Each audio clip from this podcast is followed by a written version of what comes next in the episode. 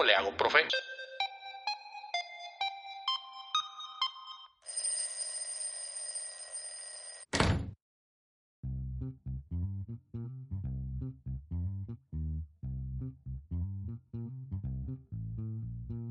Muy buenos días, muy buenas tardes, muy buenas noches, en el horario, en el día, en el lugar que te encuentres, estés sintonizando, estés escuchando esta emisión de tu podcast, el podcast oficial de la comunidad educativa como hago, profe. Bienvenido, bienvenida, donde quiera que estés, te mando un cordial saludo.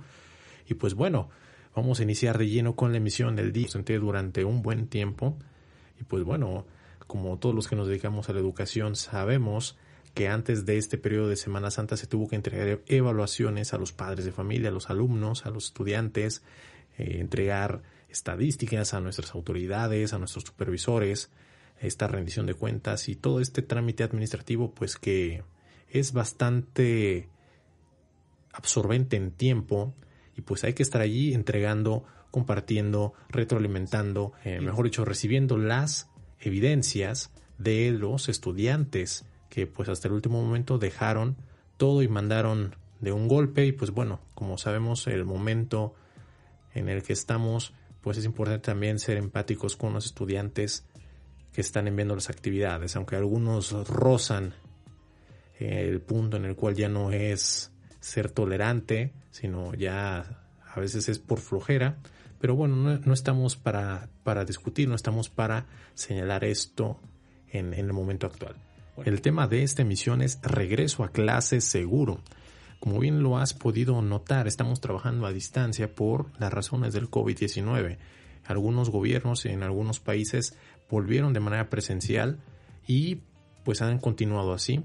Algunos otros están de manera intermitente, es decir, si aumentan los casos, se trabaja a distancia y en el caso de que disminuyan, se vuelve a las aulas. También hay otros gobiernos como el, mexicano, donde pues yo laboro en México, que pues no hemos vuelto de manera presencial.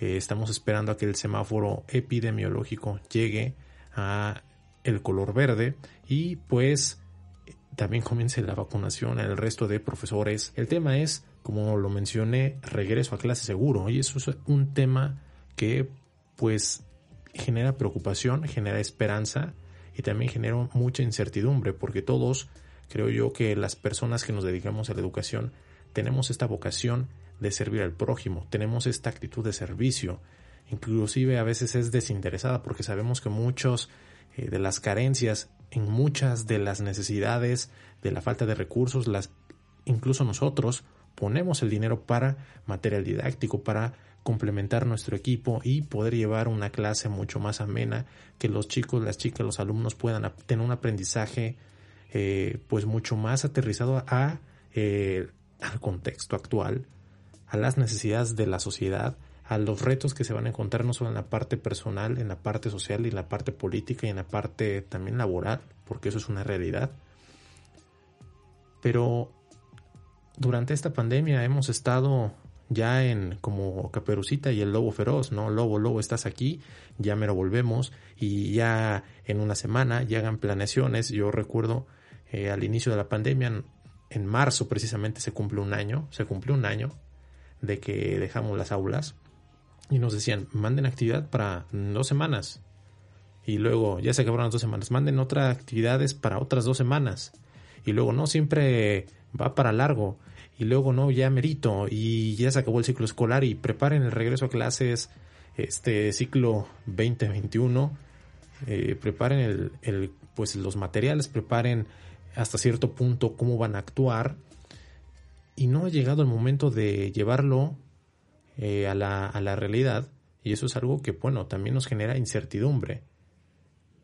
Y durante este tema, el regreso a clase seguro, vamos a analizar algunos audios que, que he podido extraer de los diferentes mm, portales que mencionaré a continuación padres de familia, en el cual autoridades educativas, en el cual sociedad e inclusive medios dan su punto de vista sobre el regreso a clases. Y queremos un regreso a clases seguro, porque también uno como profesional de la educación, pues tú también tienes familia, tienes, eh, muchos tienen esposa, esposo, hijos, tienen a sus padres, tienen a inclusive hermanos, y pues nosotros no estamos exentos de, por el hecho de ir a laborar y cumplir con nuestro deber, pues también de, de ser portadores del virus y también de llevarlo a nuestra casa o llevarlo a las aulas. Sabemos que al menos en México y en gran parte de Latinoamérica pues no están las condiciones eh, de espacio, de infraestructura para llevar a cabo un regreso a clase seguro. Pero vamos a ver qué es lo que proponen estas personas que iremos escuchando a continuación para volver de una manera eh, no precipitada, de una manera, de una manera que a todos los actores que intervenimos en el proceso educativo tengamos por lo menos un poco más de, de confianza e ir perdiendo hasta cierto punto un poco el miedo. ¿Por qué? Porque esta es la nueva normalidad. Y la nueva normalidad también implica irnos adaptando. Pero vamos a ver la postura que nos van planteando eh, la academia, eh, padres de familia, medios y sociedad en general sobre un regreso a clases seguro.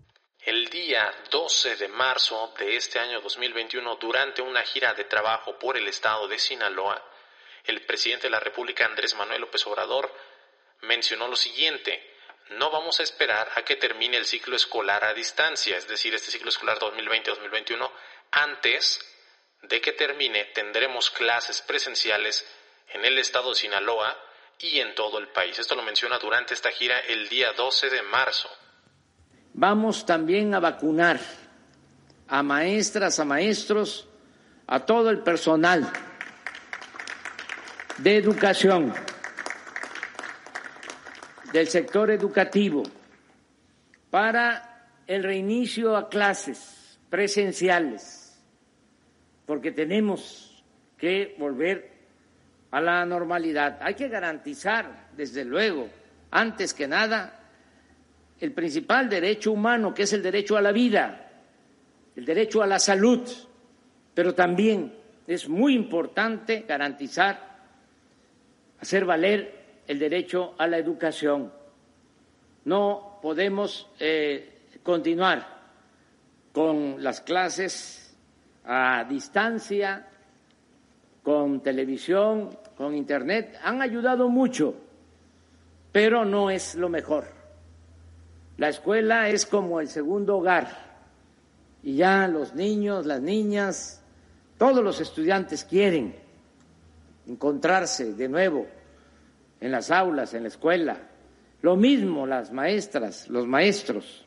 Entonces, no vamos eh, a esperar que termine el curso, eh, el ciclo escolar, con clases a distancia. Antes de eso, ya vamos a tener clases presenciales en Sinaloa y en todo el país. El día 19 de marzo de este año 2021, en una entrevista con Luis Cárdenas de MBS Noticias, David Calderón, presidente ejecutivo de Mexicanos Primero, habló acerca de la urgencia de que la Secretaría de Educación Pública en México diseñe un modelo de regreso a clases seguro. Pues justamente requerimos eh, tener un protocolo detallado. Eh, cuando funciona la reapertura, eh, en primer lugar hay que reconocer que la idea de clases presenciales no nos tiene que llevar atrás en el reloj a enero de 2019, 600 estudiantes entrando en 15 minutos en el plantel. No, eso no es ni posible ni deseable. Tienen que regresar escalonados, tiene que haber una distribución de actividades presenciales en las escuelas que sea gradual para poderlo manejar. Los países que han tenido ningún contagio ligado a la escuela, Uruguay, por ejemplo, eh, son eh, países que han sido muy cuidadosos en esa gradualidad y sobre todo en tener protocolos. Eh, lo que tenemos en México es una guía general que se redactó en mayo, que se presentó en septiembre y que no ha sido actualizada. Entonces, el llamado que hemos hecho eh, a las autoridades es que Campeche sea el plan piloto de México para identificar que, ok, ahí está la vacunación, hay agua en todas las escuelas, eso no nos han dicho, no lo han resuelto. Y después, en esa, en esa gradualidad del regreso, hay que considerar todos los factores. Se requiere que plantel por plantel se identifiquen las situaciones de riesgo y como nos pasa con el tema de lo sísmico, eh, no podemos evitar todo peligro, pero sí podemos calcular el riesgo y actuar adecuadamente. Y entonces las primeras actividades se deben y se pueden tener al aire libre, eh, hay que asegurar la ventilación, pero como digo, eso se requiere hacer con listas de cotejo, con un checklist que vas poniendo todos los días tache, palomita, si es así, no es así. Eh, en el caso de la guía de la SEP, eh, hemos, la hemos criticado duramente porque, por ejemplo, el tema del control de la temperatura en el filtro sanitario al ingreso de la escuela dice que se haga con preguntas, que le pregunte uno al niño si tiene fiebre. Eh, en lugar de tener un termómetro por el Estado mexicano un termómetro como debe estar en toda instalación grande y más eh, con la seguridad de nuestros hijos, de nuestras hijas.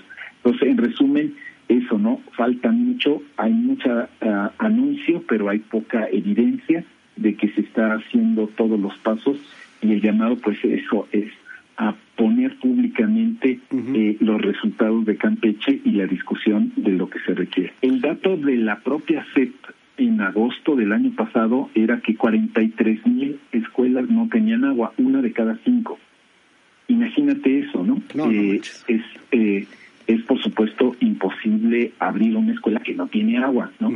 A lo mejor no la puedes conectar a la red municipal en ese momento, pero lo que sí podemos hacer es poner estos tanques de agua y poner lavamanos que son eh, temporales.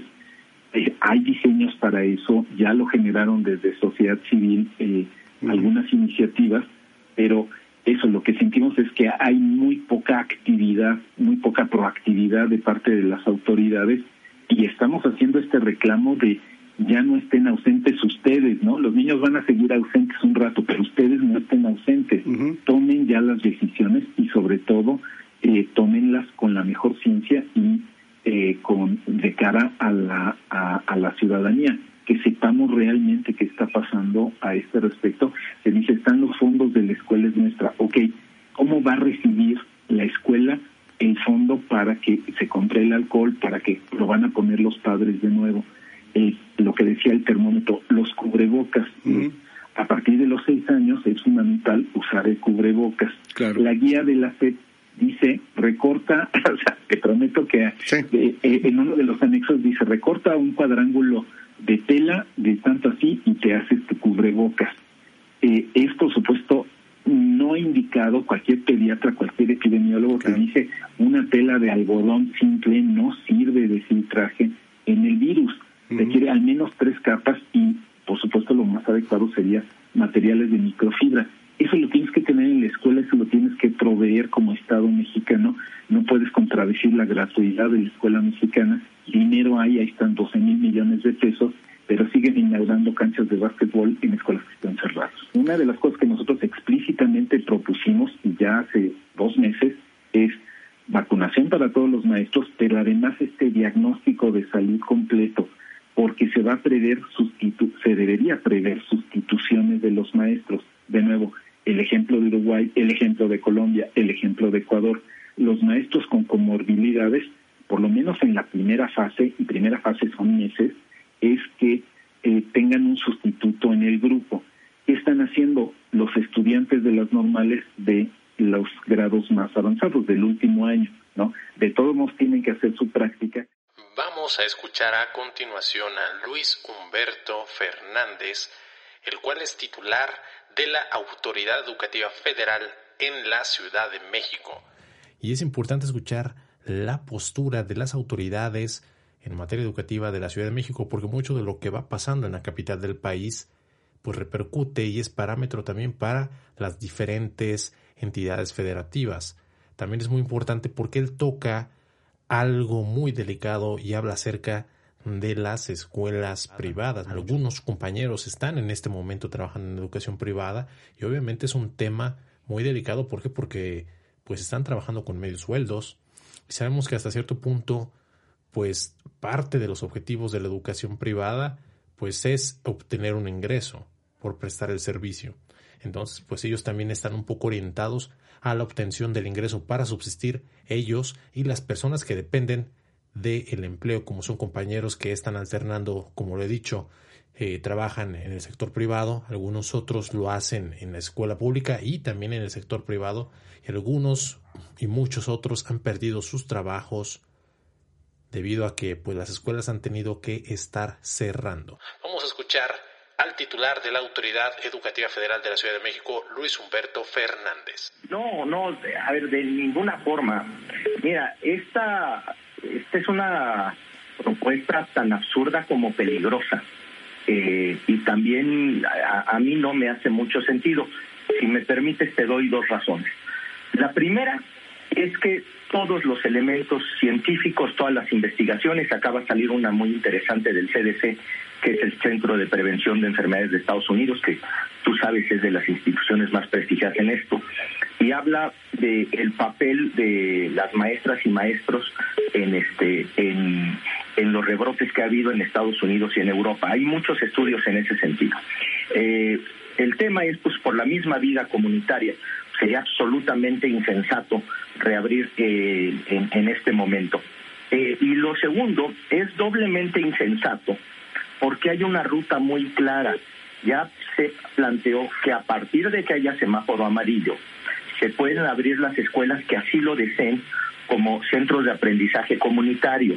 Entonces, eh, yo no entiendo cuál es la necesidad en una ciudad que acaba de salir del rojo, que estamos en un anaranjado pero con alerta, de precipitarse cuando hay una alternativa para el amarillo, cuando todos los elementos eh, nos apuntan a que es un riesgo innecesario en anaranjado abrir escuelas.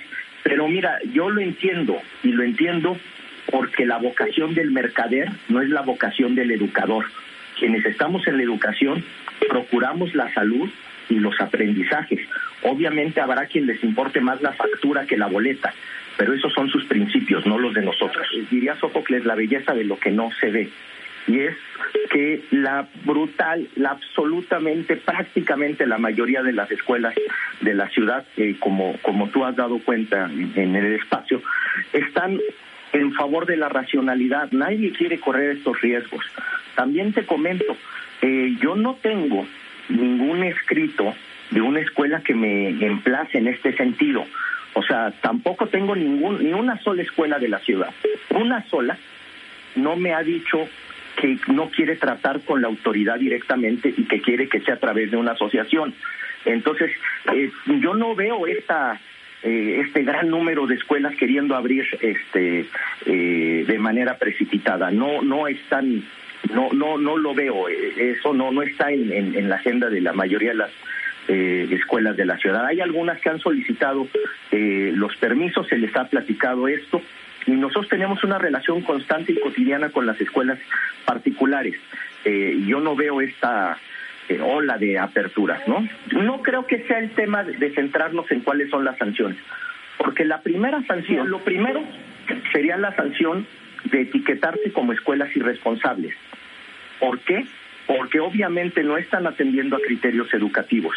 Eh, obviamente hay un espectro amplio, hay muchas posibilidades que van desde la pérdida del reboe hasta una sanción administrativa, este, finalmente hay un lineamiento de, de CEP en este sentido.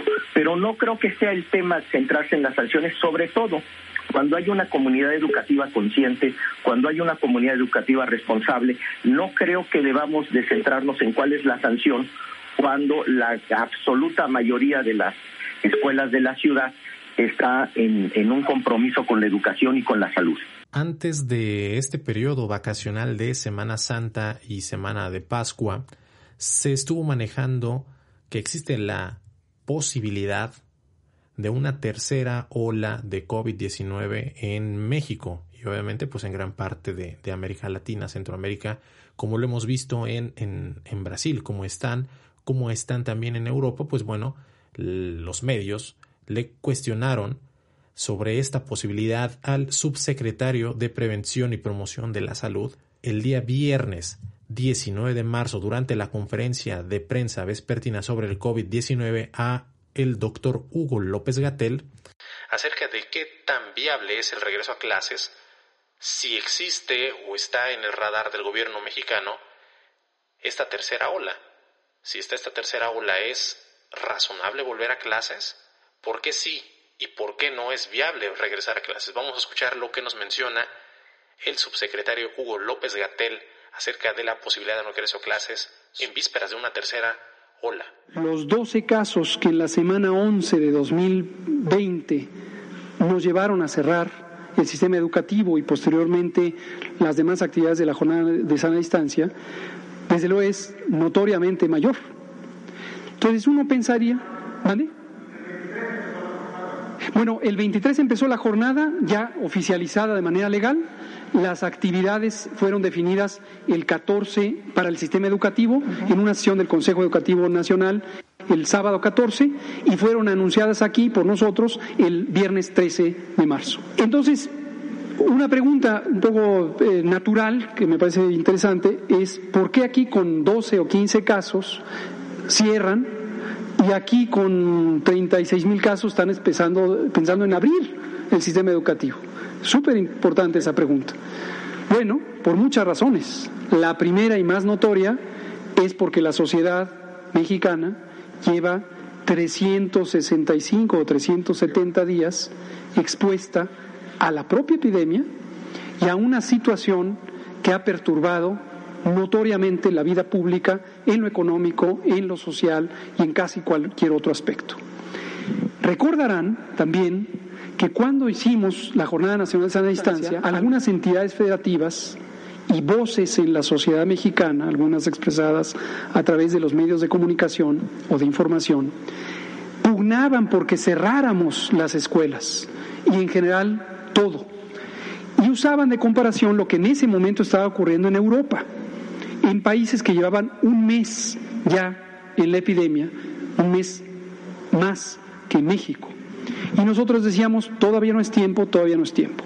Vean ustedes, gráficamente, la velocidad de cambio que tuvimos, bueno, empezamos el 28 de febrero, esto fue la semana 7-8, aquí cambiamos muy poquito y aquí se disparó la epidemia. Ahora, pregunta Alejandro Alemán, o así interpreto la pregunta o parte de la pregunta, pues eso podría pasar aquí. La tercera ola, efectivamente podría ser un cambio súbito aquí, que empezara otra vez con otra ola y que pudiera ser una ola más grande. Sí, desafortunadamente sí, sí puede haber una tercera ola. Muchas naciones ya tuvieron tres olas epidémicas, nosotros solo dos hasta el momento. Hay naciones que ya tienen cuatro olas. Italia en este momento, desde hace 15, 17 días, está en un periodo de crecimiento acelerado de su epidemia en la cuarta ola. Y las olas 2 y 3 fueron mucho mayores a la ola inicial, que fue incomparablemente más grande que toda la curva epidémica mexicana hasta este momento. Entonces, ¿por qué abrir? Porque la sociedad no pueden resistir tanto tiempo. Y regreso a ese punto hace un año, cuando voces en la sociedad decían, cierren notoriamente, perdón que se los recuerde, pero notoriamente las personas que tienen afluencia económica, que tienen capacidad de ahorro, que tienen un empleo estable, que tienen una red social copiosa, que tienen servicios contratados para sus domicilios, decían cierren, y que respondimos una y otra vez, y lo volvemos a decir, la mitad de la población mexicana vive al día. Y la persona que vende lotes afuera de una escuela ha pasado tiempos muy difíciles porque las escuelas están cerradas. Y el que vende quesos, y la papelería de la esquina, y el señor que lava coches afuera de un establecimiento, por mencionar solo algunos, y los albañiles y las personas que hacen trabajo doméstico, la mitad de la población vive al día. Entonces la sociedad no puede resistir una intensidad tan grande de restricción de su movilidad. Hay que considerarlo social. Después de haber escuchado a varios de los actores de la parte de autoridades educativas, de haber escuchado asociaciones, de haber escuchado eh, algunos comentarios a favor y en contra del regreso a clases, eh, voy a dar mi, mi, pues mi opinión. Y mi opinión es la siguiente. Por un lado, como profesionales de la educación, creo que muchos de nosotros con esta actitud de servicio, esta vocación, queremos regresar a clases, queremos ver a nuestros, a nuestros estudiantes, a nuestros niños, a nuestras niñas, a nuestros adolescentes, a nuestros jóvenes. Muchos de ellos no los conocemos, al menos es mi caso. ¿Por qué? Porque es muy difícil el entablar una videollamada cuando, pues, no cuentan tus chicos con los recursos y el material para poder mantener este tipo de comunicaciones. Por una parte es frustrante porque pues no se puede tener ese contacto diario en algunos momentos se pueden hacer las videollamadas, pero no siempre y con todos los estudiantes se puede mantener este contacto. Es muy difícil. Por otro lado, sabemos que el estar a distancia y el que las escuelas no se estén abiertas genera que los indicadores de la pandemia pues vayan bajando, que también no haya tantos contagios. Sabemos que nuestro sistema hospitalario en México es muy eh, está muy débil por muchas razones. No vamos a entrar ahorita en esa polémica de quién es el culpable de que nuestro sector salud esté como esté, o los culpables. Pero bueno, hay que también tener eso en el radar, que, que hay cosas como estas. Pero también viene otra parte, que las escuelas para muchos de los chicos, las chicas, los niños, las niñas, son un espacio donde pueden convivir, donde pueden estar con sus pares, donde pueden aprender. Y es un lugar donde ellos se sienten seguros.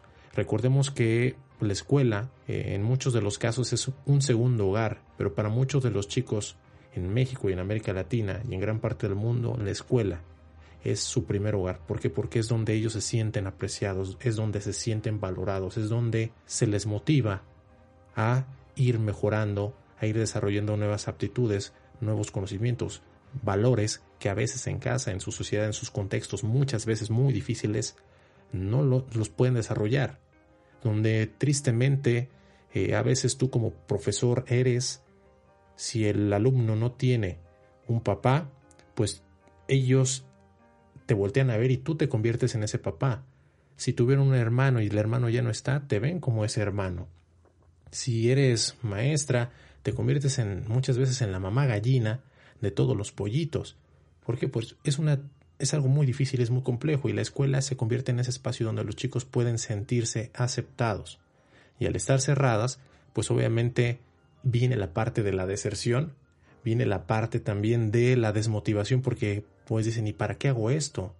Si el padre de familia no está detrás del estudiante, eh, apoyándole, teniéndole los recursos, los insumos para poder desarrollar adecuadamente las actividades, y motivarlo a, seguir entregando, pues es muy complicado, porque muchos de los padres tienen que ir a trabajar, donde en nuestro país, en México, pues gran parte de la población depende del estar en el comercio, ir a abrir el puesto, a, vender el producto, entonces es muy complicado.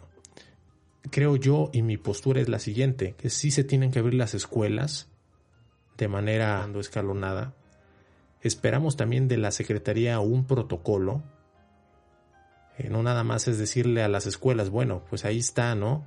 Eh, ustedes organícense y pues ahí háganle como puedan.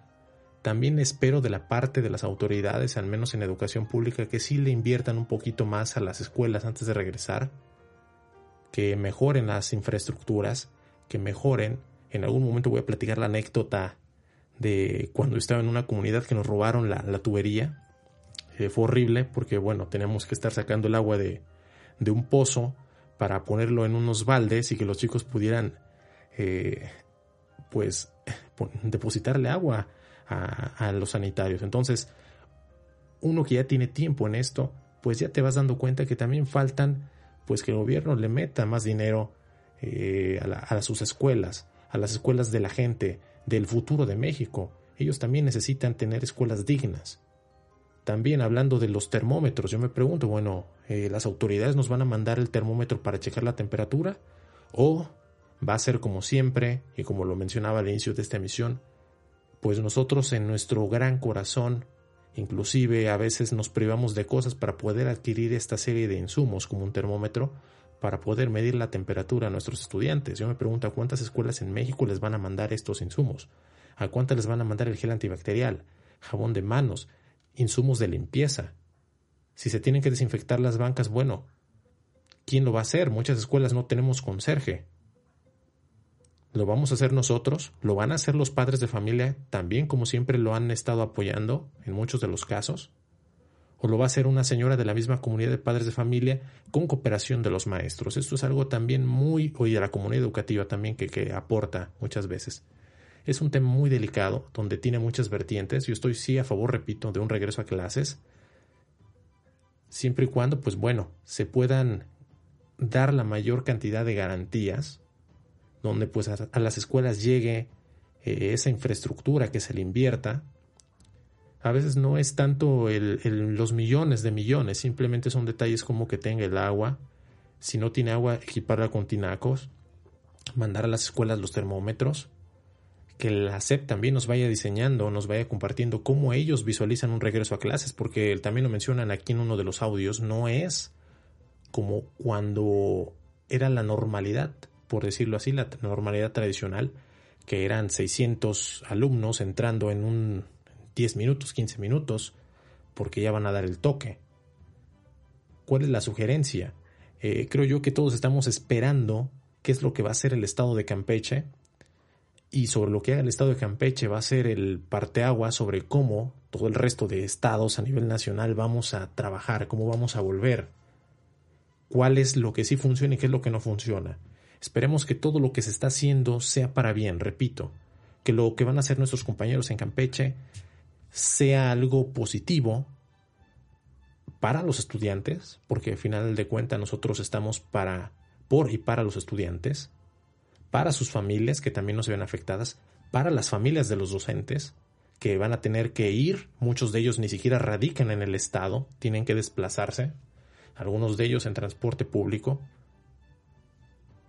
y que también se ve afectado primeramente la salud de todos y cada uno de los actores de este proceso maravilloso y encantador que es la educación y sobre todo que nos sirvan de guía para saber cómo es lo más adecuado para implementarlo en nuestras escuelas. Esperamos también mucho más protagonismo de las autoridades educativas. Creo yo que a esta altura todos los docentes eh, estamos haciendo lo más que podemos con los recursos con los que contamos. Algunos de nosotros ya el celular dejó de funcionar, ya no quiso prender, le hemos cambiado la pila, eh, acabamos comprando otro con nuestros recursos para poder estar en contacto con nuestros estudiantes. ¿Cuántos de, ¿Cuántos de ustedes no han invertido en una computadora mucho más costosa, a veces sin tener el dinero?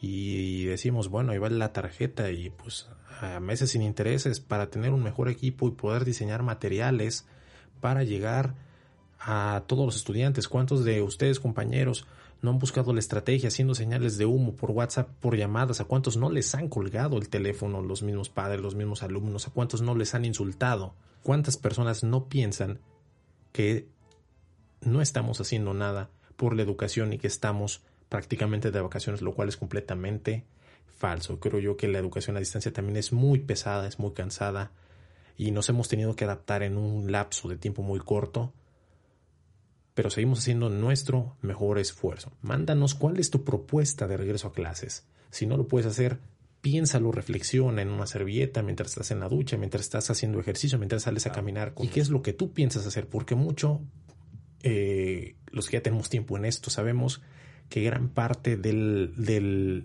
del éxito y del fracaso de, en materia educativa depende mucho, depende mucho de la decisión con la que el docente enfrente y aborde la situación. Esto ha sido todo por esta emisión. Un saludo a la distancia.